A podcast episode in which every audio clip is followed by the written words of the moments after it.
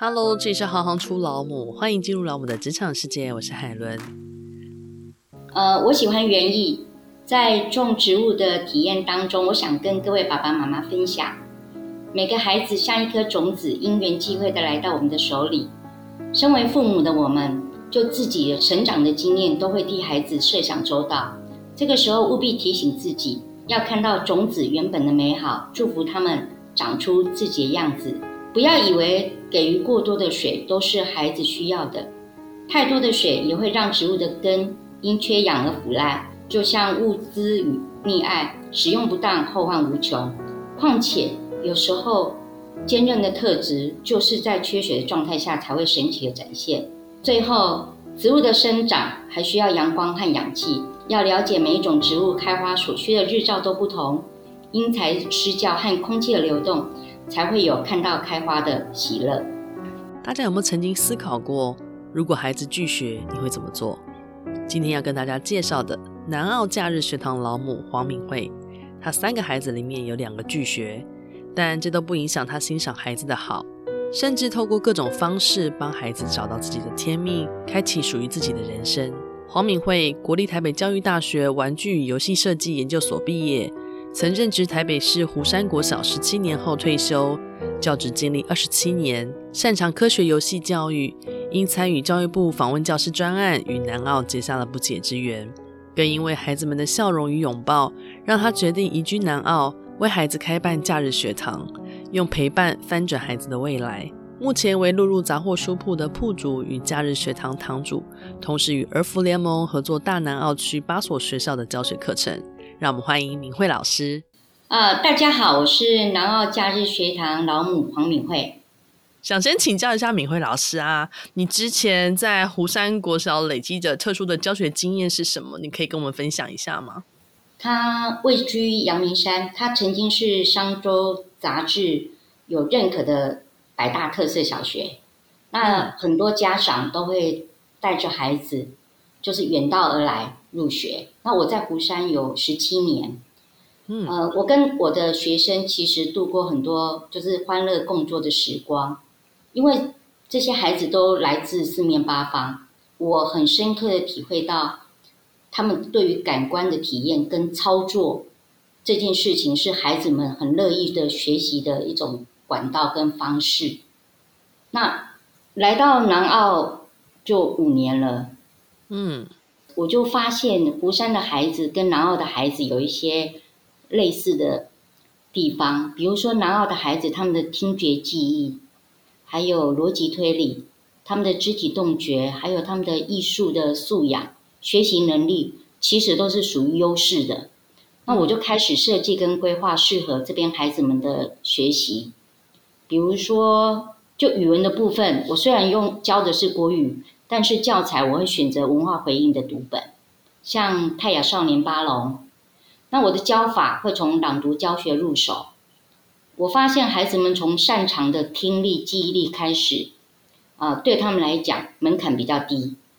呃，就我到八所学校跟老师们合作教学的结果，孩子们的学习动机跟成效，其实都让我跟很多老师都很惊讶。我们发现，就是让天赋自由这件事情，才真的可以让孩子找到自信的钥匙。老师，你说在南澳的八所学校，那南澳其实也只有八所学校啊？南澳只有七所啦，加上那个苏澳的蓬莱。我后来算一算，南澳八所学校啊、呃，有四十八班，我教了三十八个班。哦，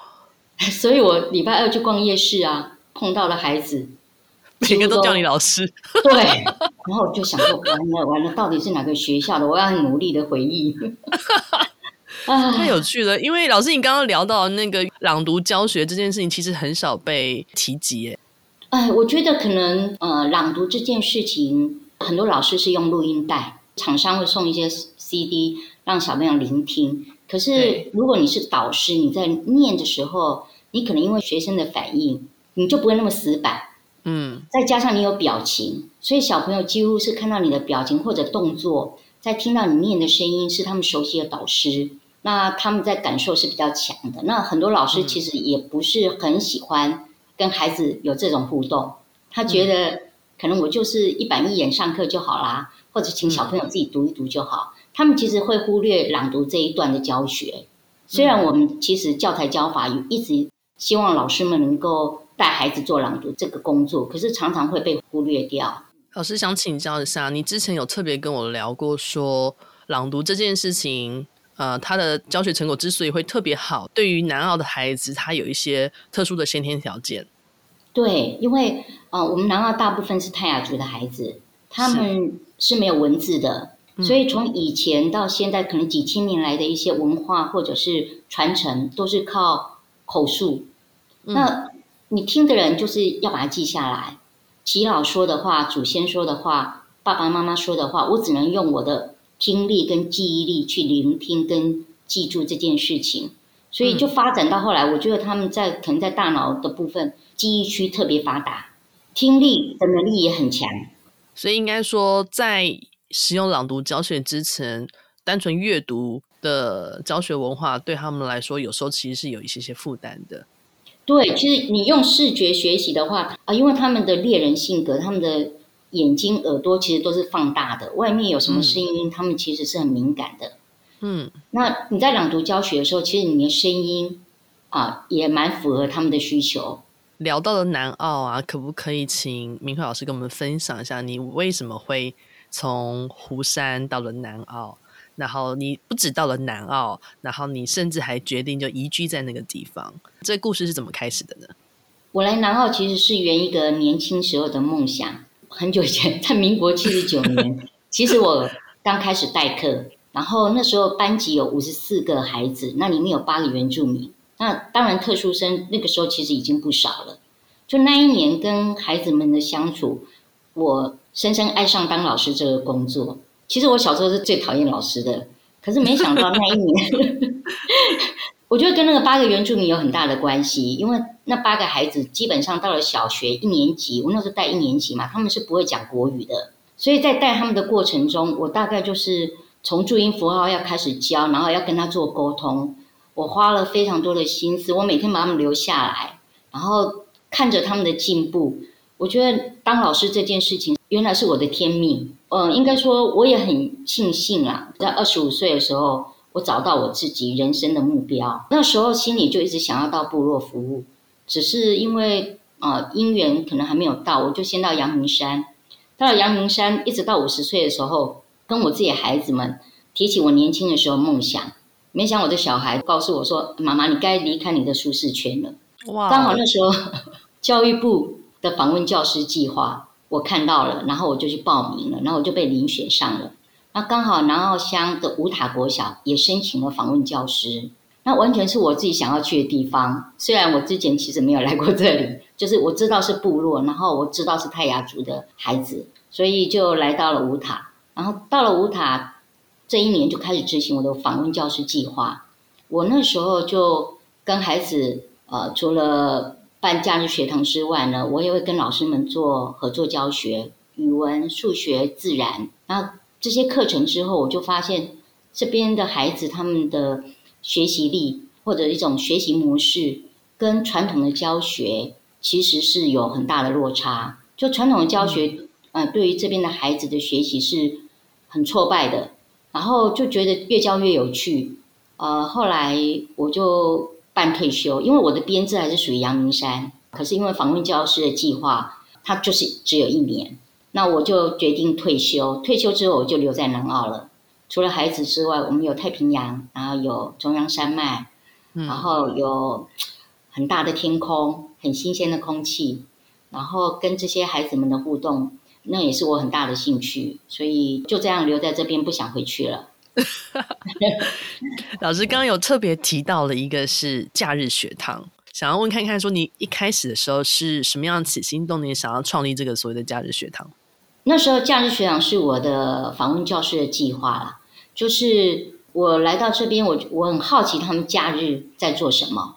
所以有时候我就会到部落走走。那我觉得他们假日呢，其实有的人会在家里滑手机，嗯，那我就想，哎，那礼拜天我们就来学校玩好了，因为我平常跟老师合作就是仅止于上课的时间。然后在假日的时候，就等于说，就是我可以全部安排我今天要上什么课。那因为我的专长是游戏教学，所以我就会安排一些啊、活动课程，或者是小剧场，或者语文游戏。其实很简单，就是用他们的呃学习模式去陪伴他们长大，然后也希望他们能够拒绝手机的诱惑，因为在部落里面，小朋友对于手机其实是很难拒绝的，所以就开办了那个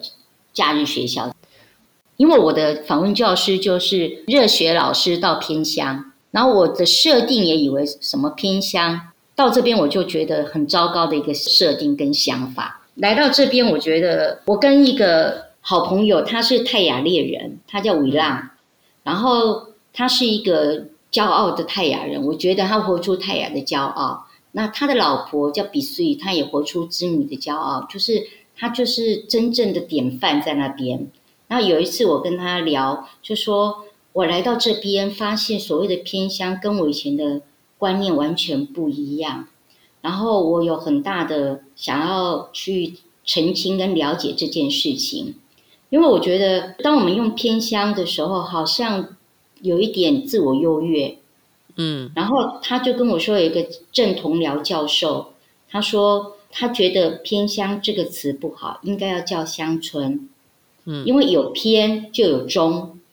哦，有偏就有中间的中嘛。然后我们的乡村教育的核心问题，就是目前全台湾只要是跟偏乡有关的教育的问题，都是贬乡扬城。嗯，那舍偏就中，就是我们都市人的优越这样子。所以这边的孩子长大以后，他们会急着抛弃自己的乡土，他们想当一个都市人。然后其实乡村各有特色。也是可以学习所有的学问，更是很自在生活的场域。所以有的人会说啊，老师很感动你到偏乡，我都会澄清说，我很谢谢我能够来到这么一个很棒生活的所在。就是我们用偏乡，其实早期可能有浓厚的社会正义思维，就是我们要照顾弱势嘛，嗯，嗯，这本来是好的。可是其实我们会忽略乡村主体性的种种问题。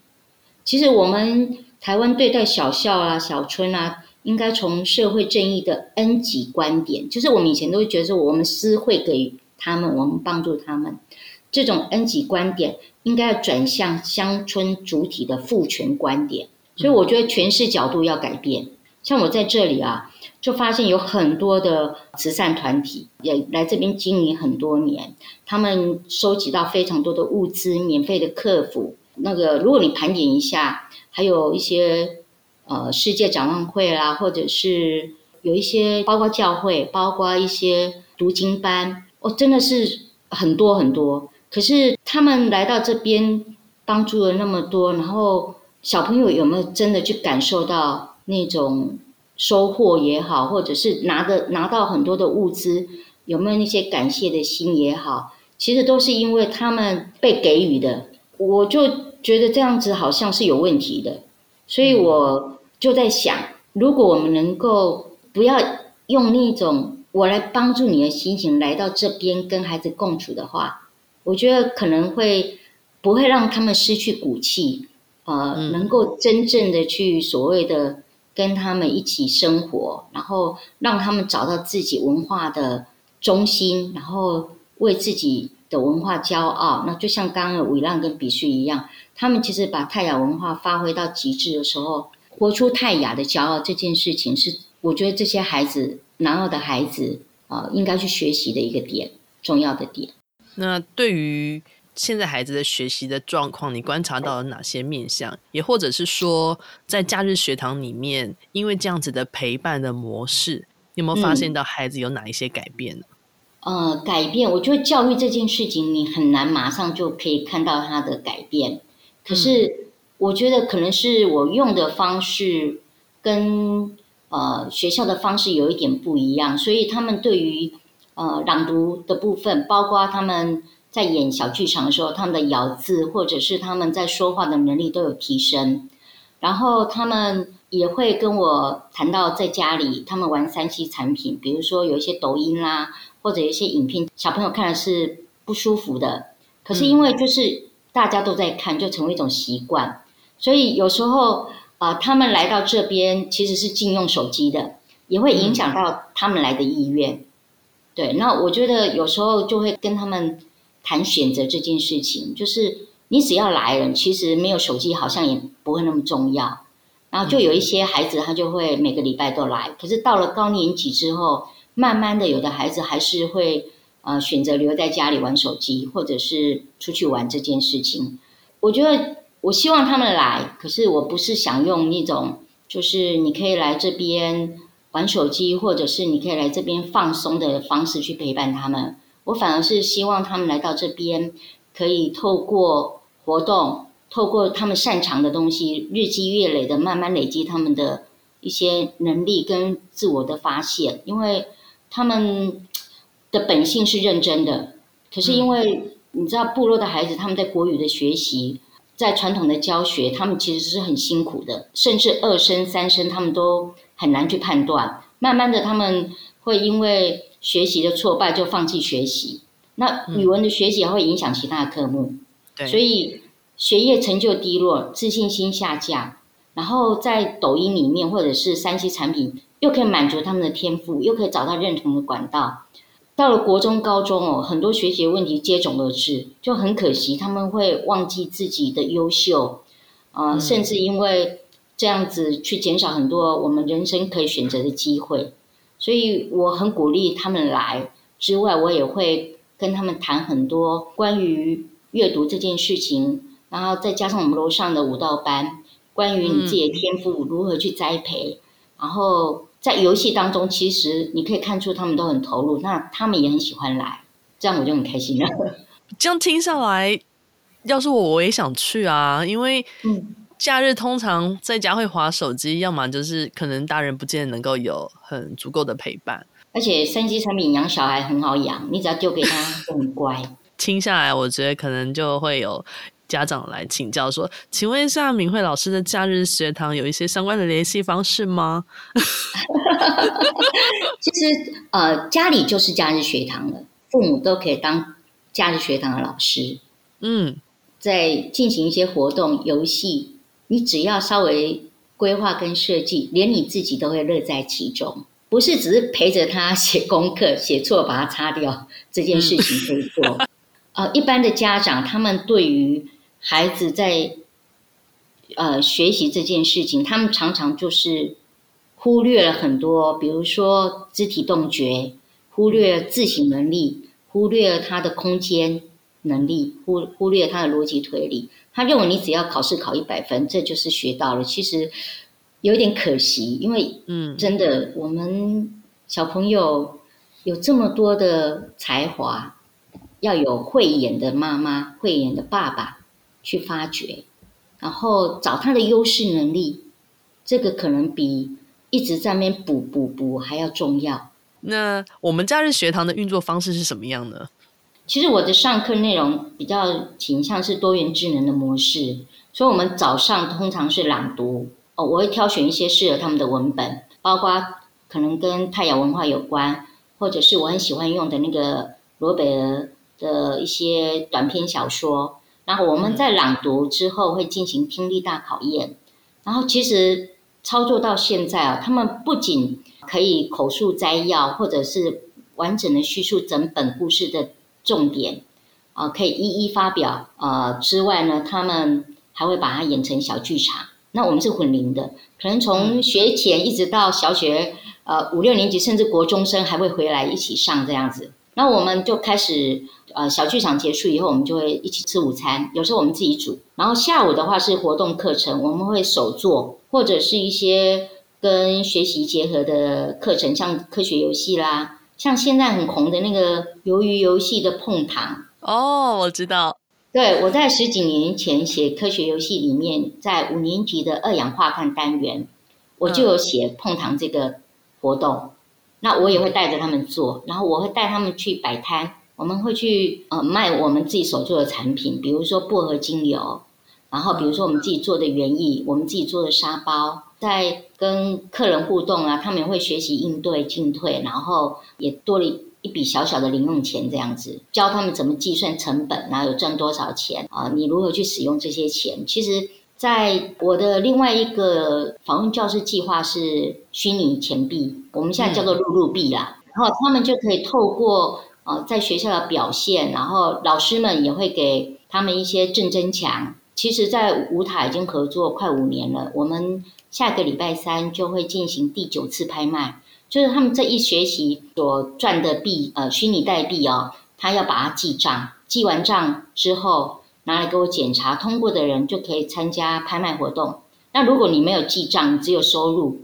那只能用直购的方式去买他们想要的东西。所以他可以透过活动的参与去累积他的录入币，嗯、然后等于是累积他手上可持有的这些币值之后，他还可以去参加所谓的拍卖的活动。他可以自己当小老板的意思吗？呃，小老板倒是没有，就是他们把自己的代币做一个整理跟收纳，他必须要记账，嗯、就是他的收入由谁给他，然后也可以配合数学课程，就把他所有的呃，当然也会有罚款了哦。就把所有的 就没有交作业啦，或者是上课迟到啊，哦、他们老师也会扣钱。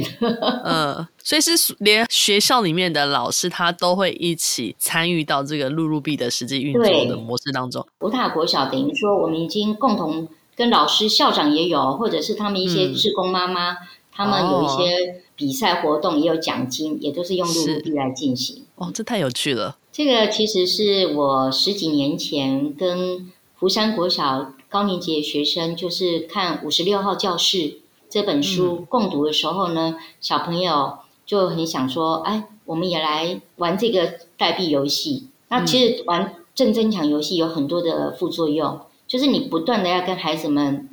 就是避免功利啦，然后价值观的澄清啦。因为其实，在湖上我们玩更多，包括你可以开店。啊，你可以做生意，你可以赚同学钱，然后呃，就有的人可能会互相竞争，然后甚至会有一些纠纷。那我是导师嘛，可以随时的提醒、跟讨论、跟解决问题。可是到了南澳之后呢，我是觉得这边的孩子对于钱这个观念其实也是蛮模糊的，所以我透过露露币正增强是跟老师合作，那他们不用开店做生意，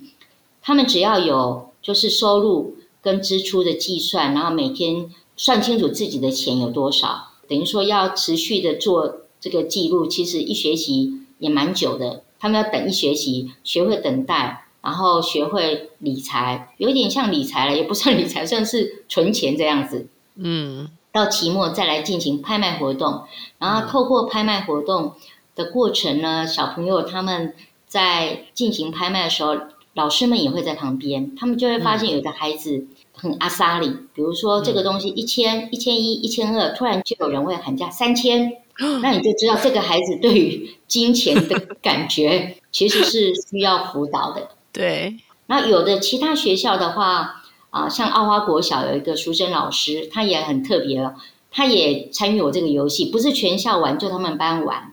然后到了期末，他会带着他们班坐火车，要先搭免费巴士哦，到。和平车站，再换火车来到南澳，然后再到我的书店，就是用他们一学期收集来的这个露露币来进行吃喝玩乐，然后也当做校外教学，这蛮有趣的啊！因为孩子会知道这东西最终还是会被落实，哎，到你这边就好像是一个梦想兑换店一样。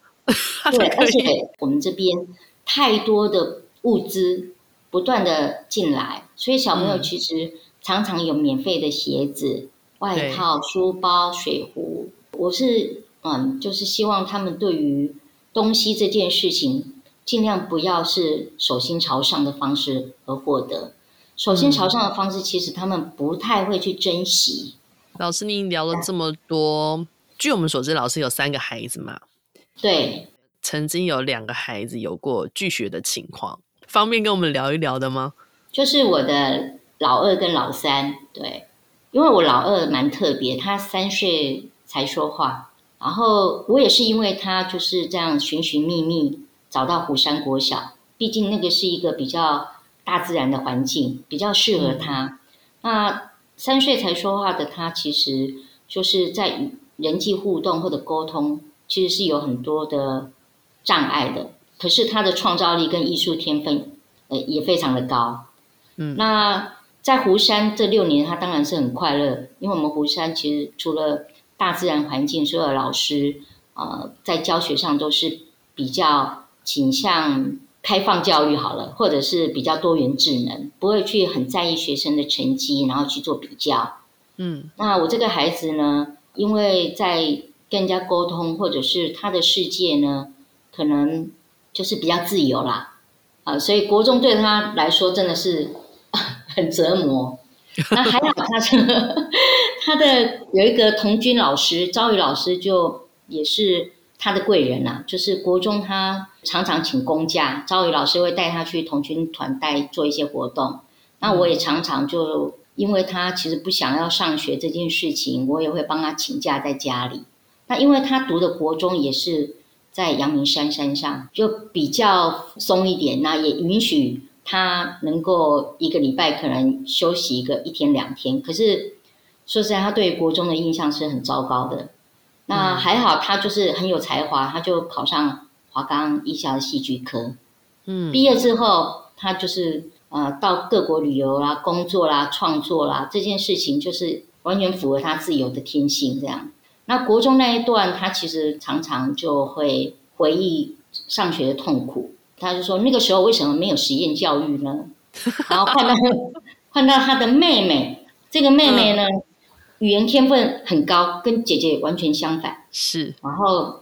可是共同的就是他们都很有想法，所以他国中其实拒学这件事情呢，让他其实都戴着口罩上学，然后甚至不愿意去学校。到后来他蛮有警觉的，他主动提出要心理咨商。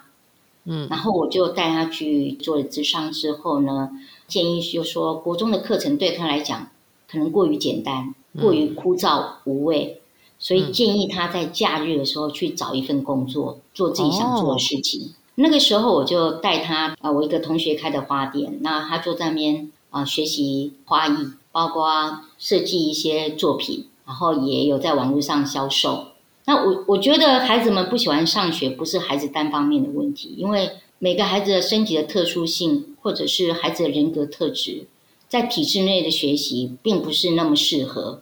只是我这个小女儿，她就运气很好，因为开始实验三法通过之后，就有实验学校嘛。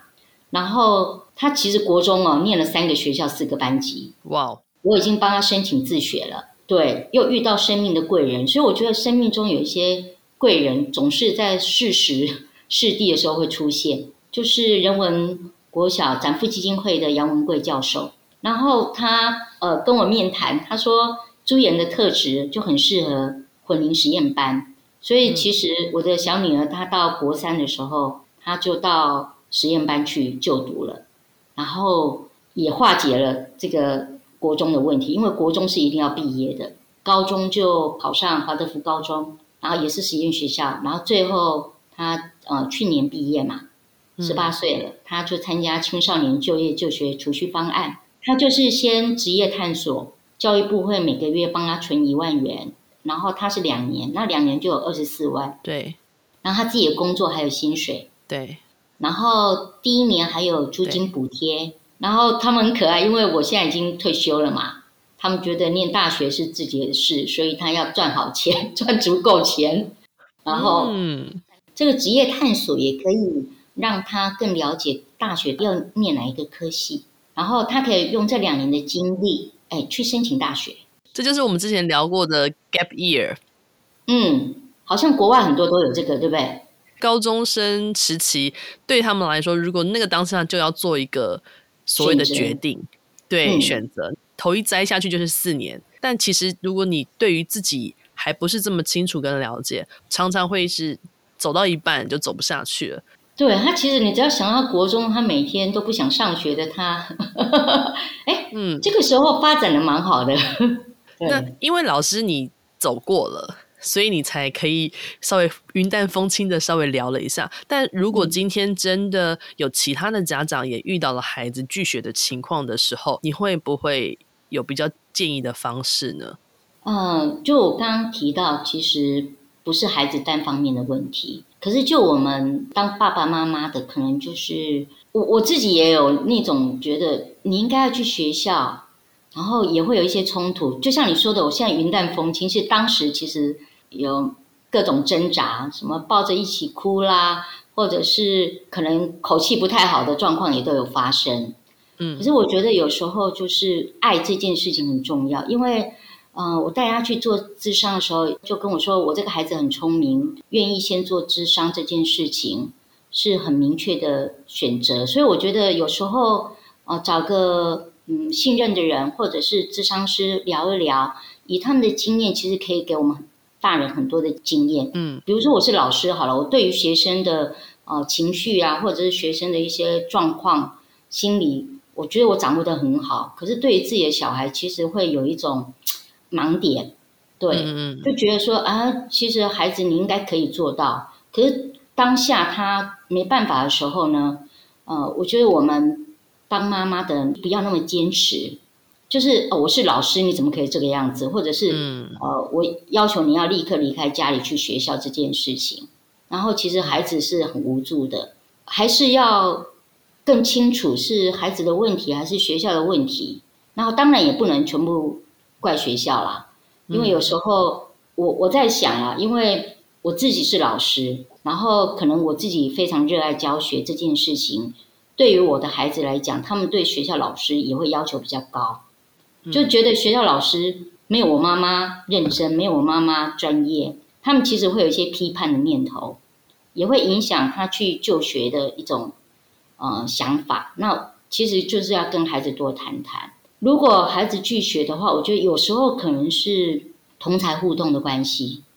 那我觉得在同侪的部分的话，当父母的有时候跟孩子的沟通，或者是教孩子一些呃生活经验的，与跟朋友相处之道，自己像我会告诉他们说，我之前是怎么呃，就是我的经验分享也好啦，或者是。沟通这件事情到了国中，其实会更加困难。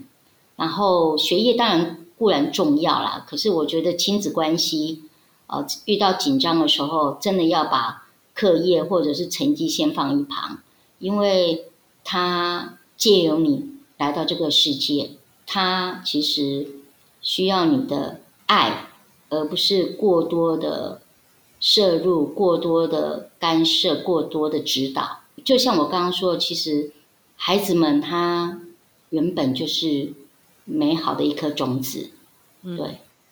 这颗种子它的能量也在他的内心，所以陪伴这件事情真的不是只是坐在他旁边陪着他看书跟看电视。其实我是一个很笨的妈妈，我觉得，因为我我不是一个很尽责的母亲，然后我也不会做好吃的便当，我的工作永远都做不完。可是我就是很幸运，我觉得我的孩子都很体贴我，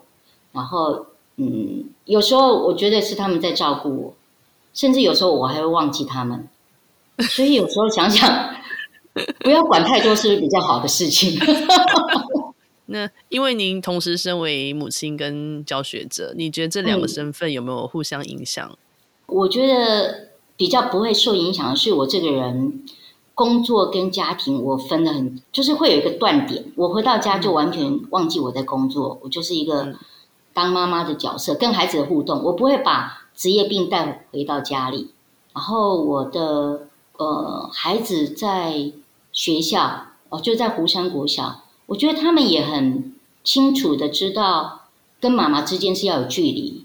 他他们不会说跑到办公室啊，或者是在学校看到你就叫妈妈。他们很清楚，在学校你就是老师，嗯、我跟你就是师生关系，对，所以就干扰可能就是我刚刚说的，因为可能我太热爱教学了，反而是他们对老师的要求会会比较高，这个是副作用，真的是蛮不好的。谢谢敏慧老师，